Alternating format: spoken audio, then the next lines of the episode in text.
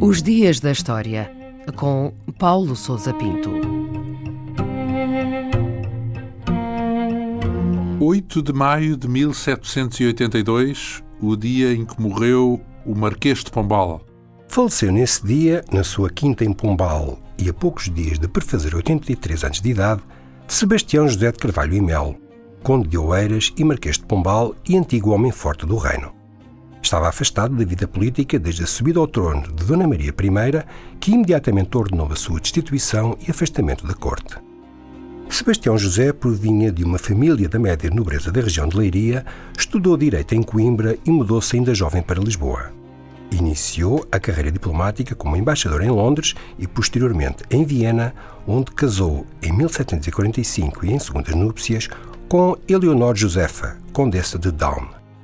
As suas qualidades foram atestadas por Dom Luís da Cunha, diplomata veterano da corte de Dom João V, que o recomendou para ministro ao príncipe Dom José, afirmando que era dotado de um gênio paciente, especulativo e sem vício. Ao subir ao trono, em 1750, Dom José confiou-lhe os negócios estrangeiros e, algum tempo depois, nomeou secretário de Estado do Reino, cargo que correspondia na prática ao de primeiro-ministro. Há um pouco a ideia de que hum, foi o Marquês de Pombal que reinou, digamos assim, em Portugal e não tanto o rei Dom José. Isto tem algum fundamento?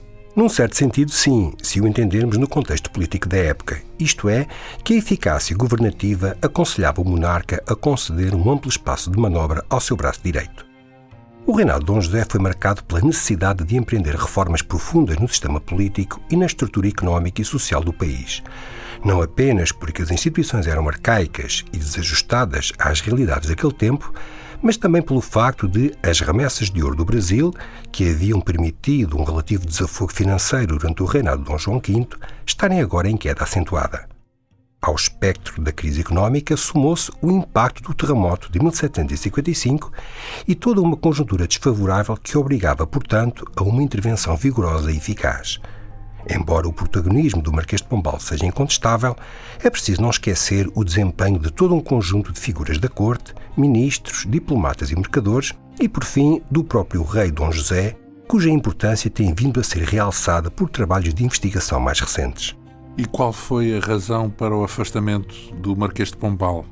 A impopularidade de muitas das reformas empreendidas durante o reinado de Dom José recaíram sobre a figura de Sebastião José, que era um personagem temido e odiado na corte.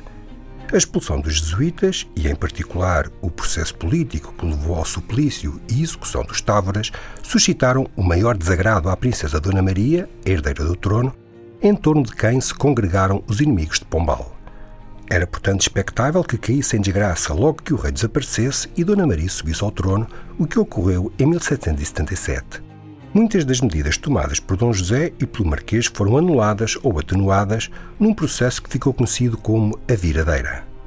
Sebastião José de Carvalho e Melo foi uma das figuras mais controversas da história de Portugal, que suscitou debates emotivos e extremados entre defensores e detratores da sua governação e sobre quem ainda hoje é difícil traçar uma biografia imparcial ou fazer um balanço equilibrado e desapaixonado.